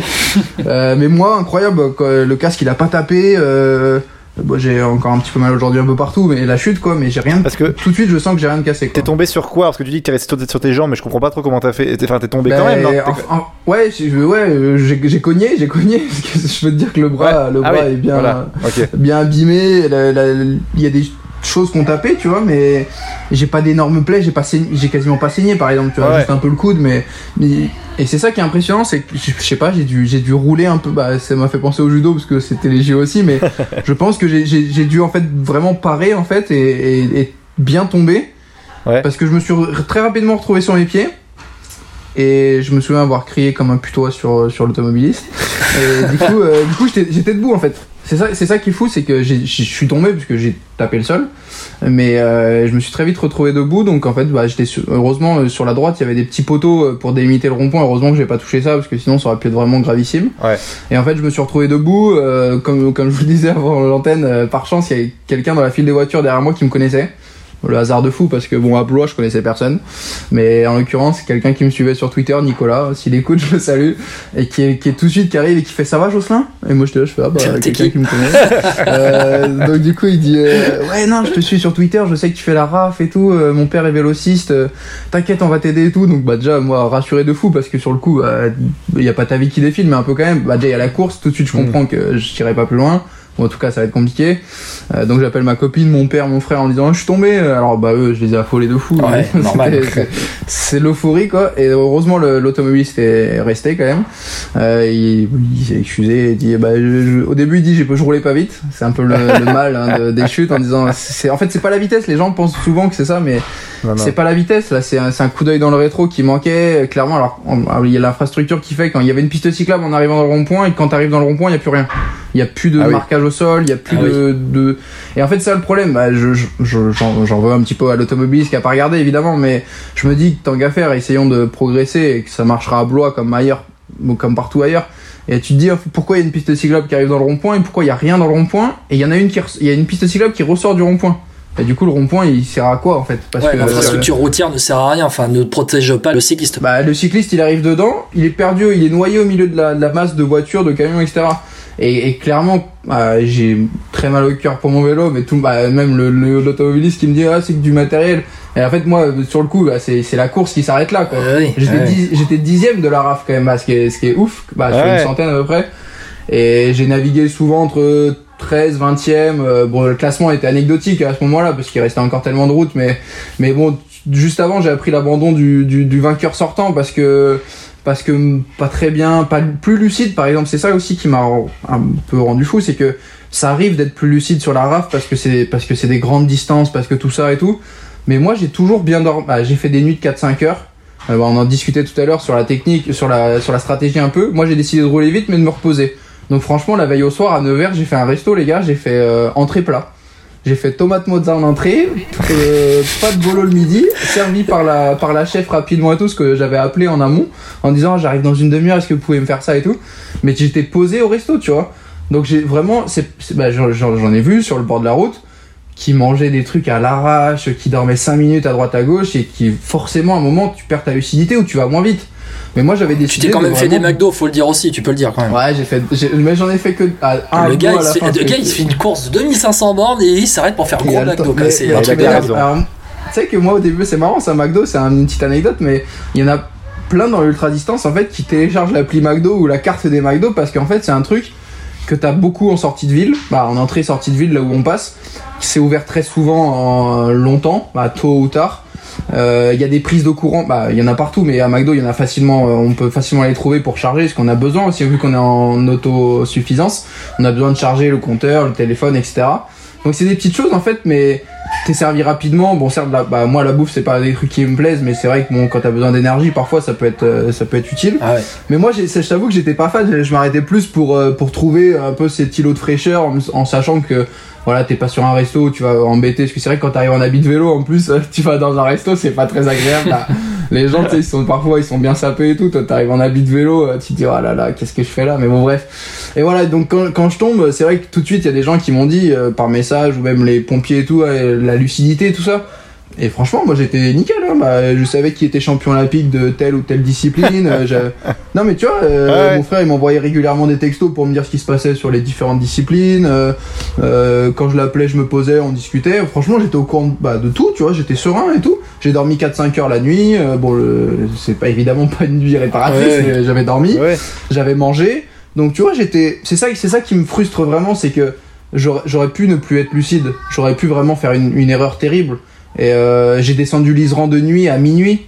Et, euh, et ça s'est très bien passé parce que j'étais lucide et parce qu'il y avait personne sur la route. Et là, tu dis vraiment, c'est en 3 secondes, et tout s'effondre. Alors moi, bah, frustré de, pour la course, frustré pour le vélo évidemment, ça reste que matériel. Et franchement, quand je vois l'état du vélo et ceux qui Ouais. écoutent pourront le voir sur les réseaux, sur mon Twitter et tout, je me dis que si c'était mes jambes à la place de la fourche, bah voilà, je serais, je serais sans doute, bah, je serais peut-être là encore, mais sans mes jambes ou sans mes bras ou j'en sais rien. Donc, euh, Ouais, bien sûr. bah, je, je touche du bois et je suis content de. euh, pour ceux qui le savent, j'ai une petite fille à la maison, donc euh, je suis content de rentrer, de voir la petite à la maison et que tout se passe bien, quoi. Faut quand même expliquer que tu chutes donc à Blois, le gars il te relève, et là tu mets la course c'est mort. Ouais, Sur Twitter, Ouais. tu annonces euh, plus de vélo, et là, qu'est-ce qui se passe? T'as Decathlon qui te répond sur Twitter et qui te dit il y a un vélo qui va vous euh, attendre en magasin à Blois, vous, allez pouvoir repartir. C'est ça, c'est un truc de dingue. C'est ouf. En fait, euh, assez rapidement, en fait, le vainqueur du 1100 km, de la distance en dessous, on a roulé ensemble à un moment dans la course, dans l'Isran. Et on discute et tout comme ça. Euh, et sur Instagram, une fois qu'il gagne, tu vois, on s'envoie un petit message. Il me donne son numéro en me disant si ça va pas et tout, parce que c'est un truc de fou que tu fais, appelle-moi. Donc quand je chute, en fait, euh, je l'appelle. Je lui envoie un petit message et tout. Je fais mec, je suis tombé, c'est n'importe quoi et tout. Il me dit ok. Il, bah, on discute, il me rappelle, il fait mec, on va te trouver un vélo. Et donc en fait c'est parti de lui, il a commencé à activer un peu tous ses réseaux et tout.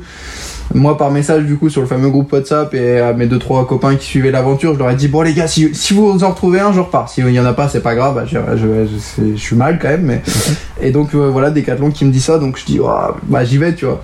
Et donc en fait il y a quelqu'un pareil que je connaissais pas qui s'appelle Victor qui est un copain de Nicolas qui m'a qui m'a déposé à l'aller qui vient me chercher à l'hôpital un truc de fou qui euh, ensemble on va au magasin de cycle où il y a mon vélo cassé pour récupérer tout ce qui est Garmin etc après on va à l'hôpital on va à Decathlon pardon chercher le nouveau vélo.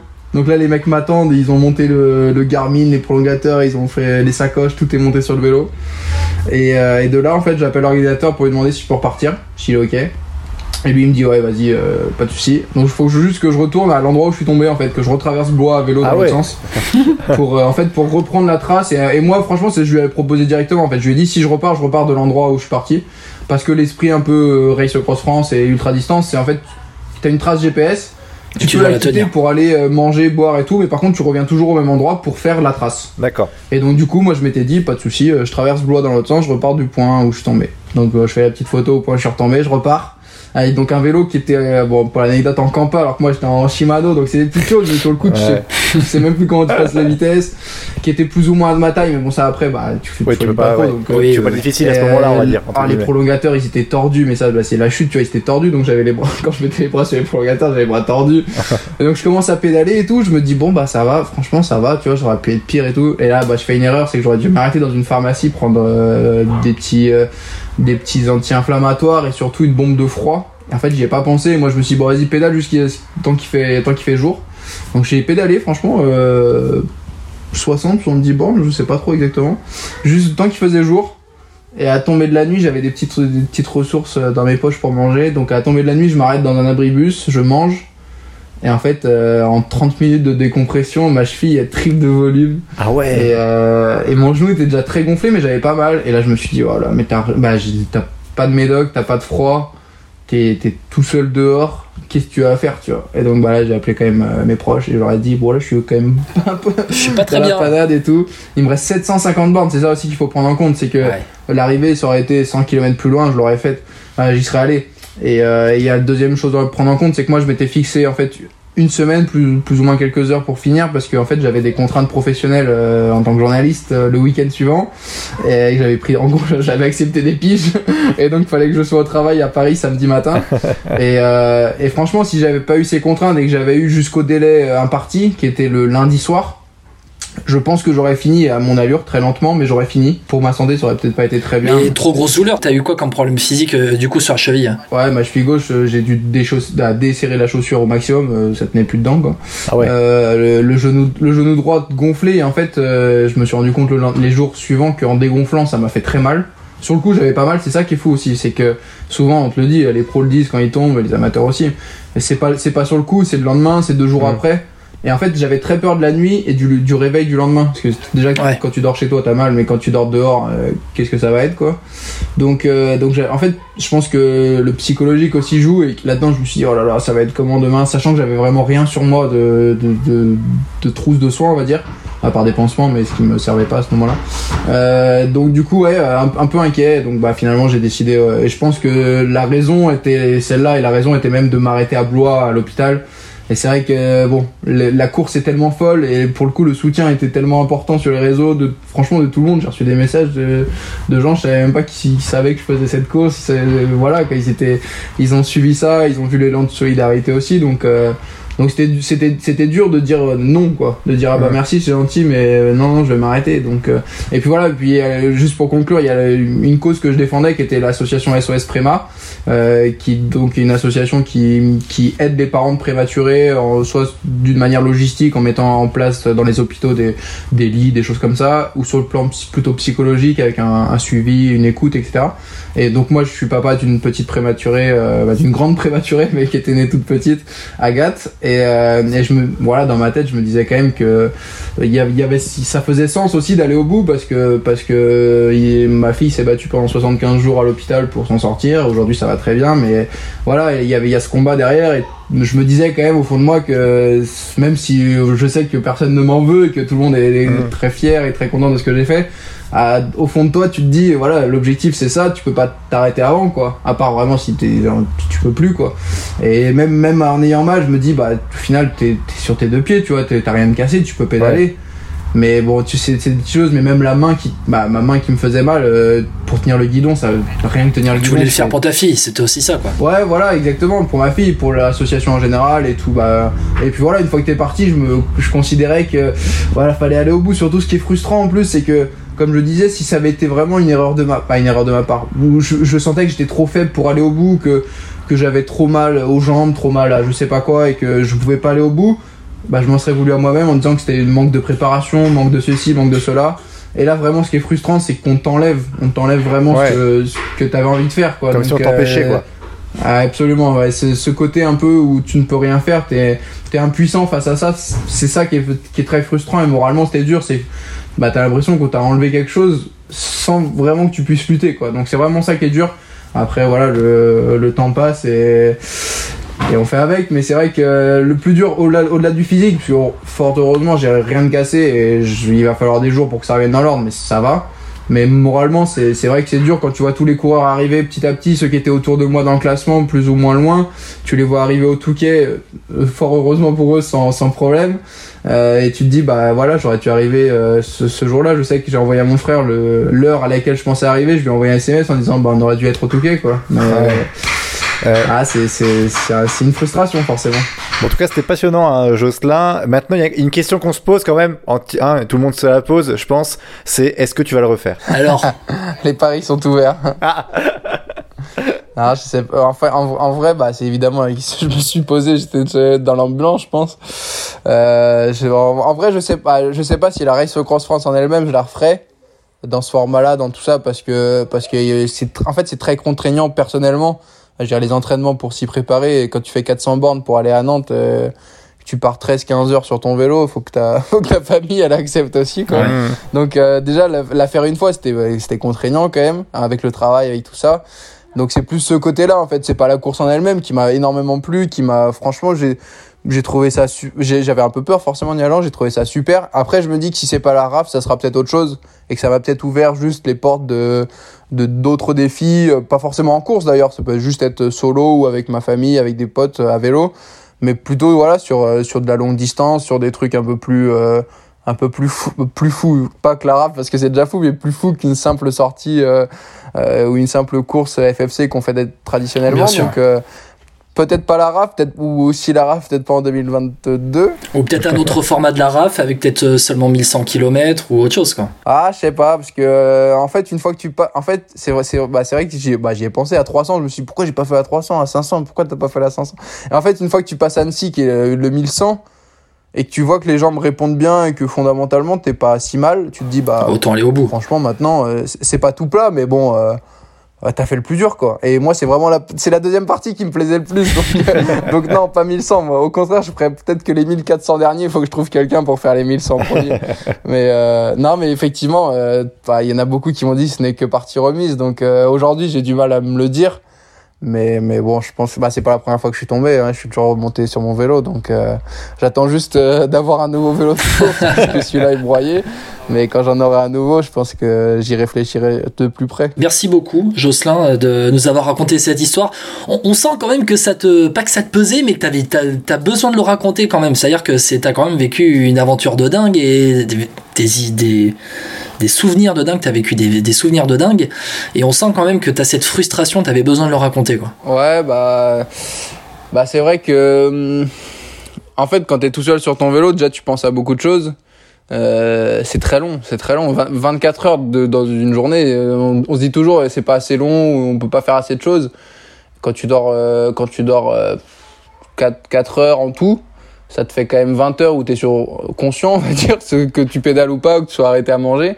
Mais ça te fait ouais, ça te fait un paquet de temps où tu te dis mais qu'est-ce que je fais là Euh, Est-ce que ce que je fais au quotidien c'est bien? Tu vois, c'est des petites choses. Et donc forcément euh, après il y a les paysages, il y a tout ce que tu vois. Et, franchement j'ai pris c'est marrant, j'ai pris très peu de photos. Alors j'ai eu de la chance, il y a deux copains qui sont venus en prendre euh, me prendre en photo, mais j'ai pris très peu de photos, très peu de vidéos de ce que j'ai vu. Parce qu'en fait euh, même si c'est cool de le partager aux gens, je pense que à une photo que tu prends de ton téléphone, bon, c'est un paysage, tout le bah, tu vas demain toi avec ta voiture, tu prends la même photo. C'est vraiment en fait moi ce que je peux vous raconter euh, là à travers ce podcast et bon, je vous cache pas que je suis en train d'écrire un petit article qui sera plutôt un roman vu la taille du truc. Mais euh, et même tu vois l'enregistrer à l'audio parce que je sais que la voix fait passer des, des émotions qu'il n'y a pas à l'écrit et la vidéo l'aurait bah et j'ai- c'est marrant dans le groupe WhatsApp il y a des gens qui disaient ah, alors Netflix a acheté les droits pour raconter ton, ta, ta course et tout. Mais c'est vrai qu'en fait au début je voulais qu'il y ait une caméra qui me suive. Euh, bah, je pensais pas que ça allait se finir comme ça mais même parce que je pense que la course est vraiment hors norme en fait. La course est hors norme t'as des émotions mais il y a des jours euh, j'étais je m'arrêtais j'appelais mon frère ou même ma copine il disait mais faut que je rentre et tout, c'est nul, j'avance pas et tout. Et un quart d'heure plus tard, je roulais à 40 à l'heure en disant, mais c'est trop bien ça et tout. et vraiment, t'es- t'es- tu passes par toutes tous les stades, toutes les émotions. Euh, t'es- ouais, et au final, c'est marrant parce qu'il y en a beaucoup qui cherchent, euh, un- qui cherchent quelque chose en faisant la rave de l'ultra distance, qui cherchent euh, dépassement de soi, euh, euh, les limites qui peuvent se fixer et tout. Et moi, au, dé- au début, et même maintenant, en fait, il y a pas du, moi, il y a pas du tout ça. Moi, c'était la course, euh, finir, faire plus le kiff du vélo, quoi. Vraiment le côté sportif. Mais en fait, une fois que t'es dedans, bah, ouais, voilà, t'as, une relation un peu avec ta vie, avec tout ce que t'as vécu. T'es face ce à toi-même, au quotidien. C'est- c'est un ouais, peu t'es ça. face à toi-même. Ouais. Et, tu- tu- et vraiment, tu, tu te demandes en fait ce que tu fais au quotidien. euh, ouais, tu te poses pas mal de questions sur le quotidien. Après, ça dépend évidemment de chacun, de l'âge de chacun. C'est vrai que c'est intéressant aussi. L'âge, euh, la façon de pratiquer le vélo. Il y a des gens, par exemple, à un moment, je me fais doubler par Sylvain Georges. Petite anecdote, après, je, je, vous- je, vous- je vous saoule pas avec. Euh, Sylvain, Georges, Sylvain Georges qui me rattrape, et c'est le vainqueur de la catégorie 2500 avec assistance, et donc Sylvain Georges, ancien pro, etc. Euh, Moi, en tant que journaliste, évidemment, je le connais, je l'ai vu à la télé. euh, depuis, j'ai eu la chance de discuter un peu avec Ancien lui. tout. DG2R, ouais. Absolument. Et, euh, et donc il me double. J'étais accompagné d'un mec qui faisait sans assistance, comme moi, on discutait. Et le mec, il, discu- il voit le gars, il voit Sylvain Georges arriver, il lui dit ah ça va et tout, t'es premier du 2500 et tout. Et moi tout de suite, je dis ah ça va Sylvain et tout. Et l'autre il me dit mais c'est qui? Moi je dis bah c'est Sylvain Georges quand même. Euh, bah il était pro chez AG2R et tout. euh. Ah ouais bon je sais pas, je sais pas qui c'est. Et c'est marrant parce qu'en fait on fait la même course, on est dans la même galère, même difficulté. Alors la préparation est différente, l'âge des participants, etc. Mais t'as une, t'as, t'as, une façon de vivre le vélo qui est totalement différente. Là, le mec qui, qui faisait avec moi, il avait un an de vélo derrière lui. Euh, j'ai, un copain qui faisait le 1100, il a un an et demi de vélo derrière lui. Et en fait, il y a tellement de façons différentes. Le premier, Omar Di Felice, qui a gagné, il est pro en ultra distance, lui. Donc, par exemple, lui, il a dormi 7 heures en 5 jours. Et tu as été à la lutte avec lui. Ouais, pendant trois heures, mais mais c'est marrant. Mais en fait, c'est que des petites choses comme ça. Mais euh, j'ai croisé Eric Leblaché, ancien pro aussi, qui, bah, pour nous, qui connaissons le vélo et qui avons, euh, bah, on n'a pas badé devant eux, mais voilà, on les a vus à la télé. Bah, c'est, je trouve ça super de pouvoir euh, rouler avec eux. Et en même temps, à côté, t'as des gens qui, pff, qui font du vélo, euh, presque du vélo taf à toute l'année, qui connaissent pas ces mecs-là et qui s'en foutent d'ailleurs, qu'on n'a rien à faire.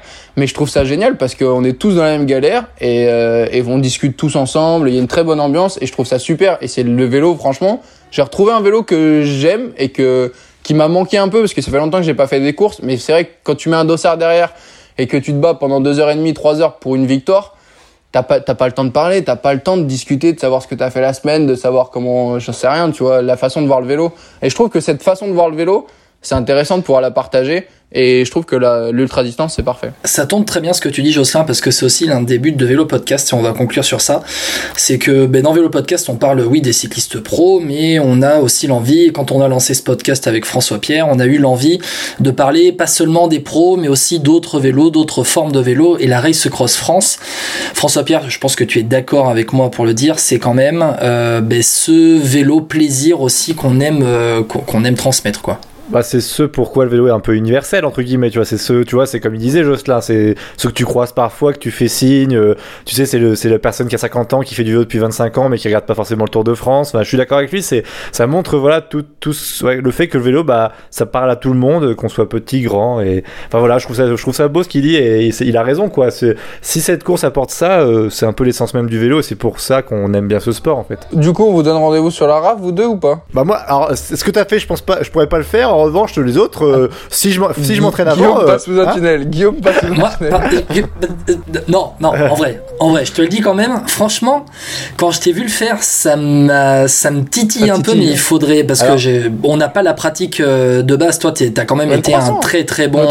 Mais 300, ça me pourrait me tenter pour commencer. Mais toi, t'as, as quand même une pratique de vélo de base qui est quand même Oui, oui, oui, bien sûr, supérieure à la nôtre. Mais, mais, mais c'est vrai que bah, après. euh, Mais c'est ce genre de vélo que j'adore aussi, quoi. Et ce qui est marrant, c'est que moi, il y a, il y a des podcasts aussi, bah, celui d'Arnaud Manzanini, Ultra Tall, qui est l'organisateur de la RAF, qui forcément, pour tous ceux qui l'ont écouté au moins une fois, mo- motive, donne envie, enfin donne des idées. Et j'espère que ce podcast euh, donnera peut-être des idées ou en tout cas des, des envies. Mais vraiment, faut pas se dire. ah, euh, Genre je je peux pas je vais pas y arriver Alors, évidemment qu'il faut avoir une pratique on peut pas y arriver avec 0 km et ne Voilà. pas savoir où on met les roues Mm.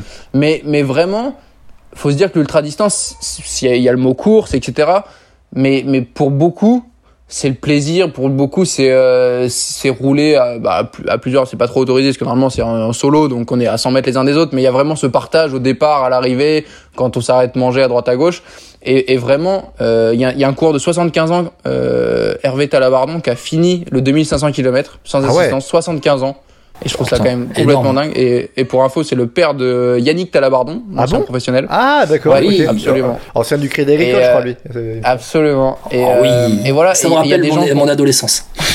et il y a des gens qui ont plus ou moins de pratique, plus ou comme je disais, il y, en, il y en a qui se présentent au départ avec même pas un an de vélo, euh, que Ouais. ce soit quelle que soit la distance d'ailleurs. Mais un an de vélo, alors comme tu le disais tout à l'heure, moi j'ai commencé le vélo, j'avais 3-4 ans, j'étais dans le ventre de ma mère. Donc euh, moi le vélo, je, je- je- la, la pratique en ultra distance non, mais le vélo en lui-même, je le connais presque par cœur.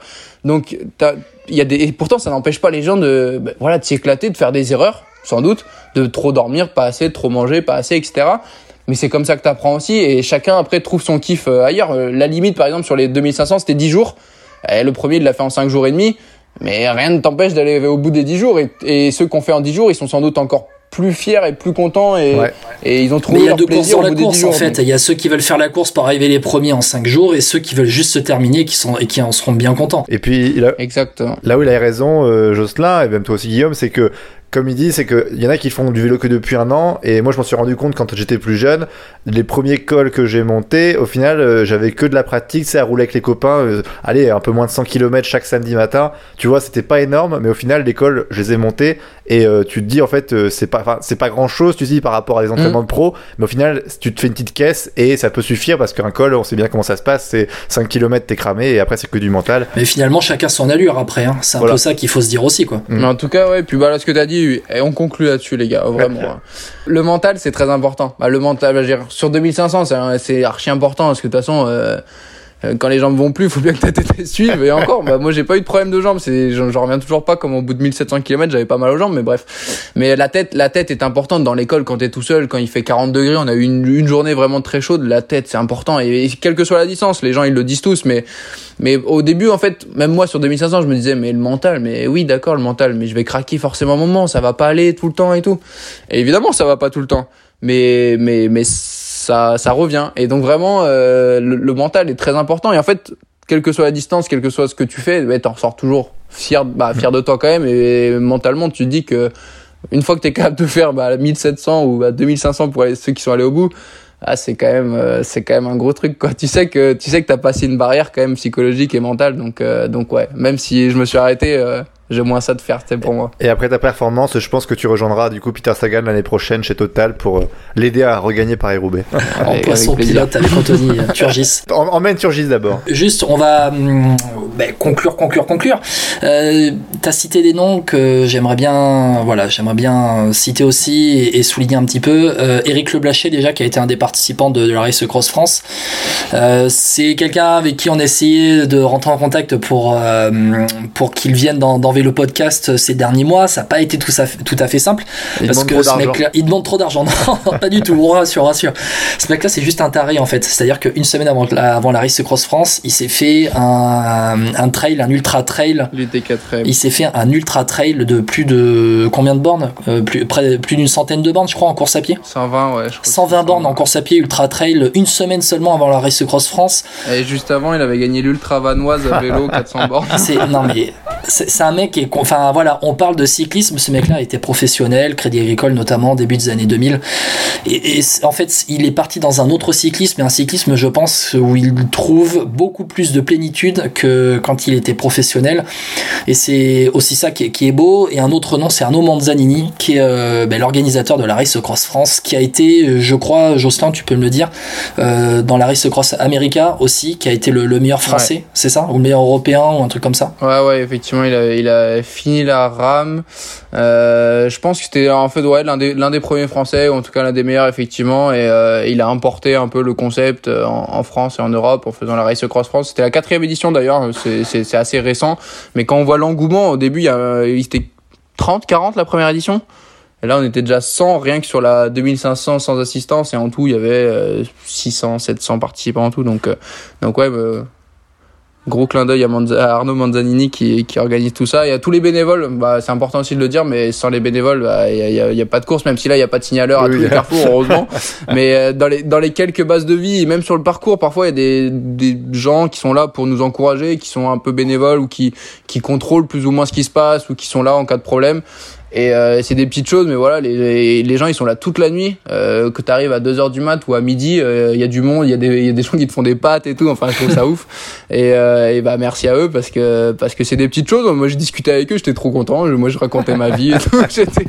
Vous savez que Ah j'aime bah. bien parler en plus, donc euh, non donc moi je trouve que- moi je trouve quelqu'un qui m'écoute, je lui parle. hein. Donc euh, donc voilà, franchement, merci aux bénévoles. Merci à toi en tout cas. Ben, merci à toi Jocelyn de ben, d'être d'être venu donc euh, la race cross la race across France Arnaud Manzanini euh, Eric Lebachet voilà. On les on les salue aussi. Tous les participants qui ont ben, participé à, ces cette race cross France Sylvain Georges aussi même si c'est avec assistance c'est un tricheur mais c'est pas grave. Euh, voilà. Non bon on a fait très très long. Ce podcast je regarde le chrono en même temps Bah après, voilà bon à la base on s'était dit 40 une dizaine de minutes On dit que quand c'est long, c'est bon. Donc c'est bon, parfait. Quand c'est long, Voilà. c'est bon. Bon, on, on, on, on C'est- improvise. François Pierre, on a l'habitude d'improviser. on va pas couper, on va tout mettre, tout ce qu'on vient de se dire là pendant plus de 40 minutes, pratiquement 40 minutes avec Jocelyn. Et vous pourrez écouter tout ça tranquillement, bien au chaud et prendre clair. le temps d'écouter parce que, en fait, c'est un peu frustrant de devoir couper certaines choses euh, vu comment l'histoire est dingue et je pense que t'en auras encore à raconter, quoi. C'est clair, c'est clair. On fera d'autres parties, les gars. Merci en tout cas d'avoir été avec nous pour nous parler de cette aventure folle, la Race Across France. François Pierre, c'est la fin de ce euh, 33e vélo podcast déjà. 33e vélo podcast. Et peut-être l'un des plus touchants, Guillaume, avec ce qu'on Ah. vient d'entendre. Franchement, j'en pleure. Non mais c'est vrai, c'est quand même touchant. C'est rare qu'on a été aussi touché quand on a fait un podcast euh, par un témoignage. Euh, je dis pas que les cyclistes sont pas émouvants, mais là c'est vrai que l'histoire en plus de ça était, était belle à entendre. Et puis Jocelyn la raconte tellement bien aussi, donc c'était assez touchant d'entendre ça. Tu nous fais chialer, Jocelyn. En tout cas, merci à tous de nous suivre, toujours aussi nombreux. Sachez que voilà que vous êtes euh, en- environ, allez, on va donner comme ça des chiffres, mais euh, cin- plus de 500 déjà sur les podcasts Tour de France à nous avoir écoutés. Je parle même pas de YouTube là, hein, je parle que des euh, Deezer, Oui, oui, Spotify, euh, Podcast où vous pouvez nous suivre. N'hésitez pas à, à nous noter, ça nous aide un petit peu aussi à mettre 5 étoiles ou euh, voilà à mettre des likes euh, sur euh, les, les podcasts et à commenter hein, si vous avez des remarques à nous faire. Nous on est toujours preneurs pour Et les améliorer anciens le produit. podcasts et- marchent aussi. J'ai quand même surpris des écoutes sur des podcasts euh, qui datent d'il y a 3, 4, 5 mois. Euh, Ouais, ouais, ça, ça arrive aussi. Les gens se servent, hop, vélo podcast par-ci par-là. J'écoute ce que, ce que je peux, ce que je veux. Et euh, des fois, avec deux semaines de retard, trois semaines de retard, je les écoute quand même. Donc merci, merci, merci beaucoup. Vélo Podcast, c'est comme le bar, on sert, mais Vélo Podcast, c'est gratuit.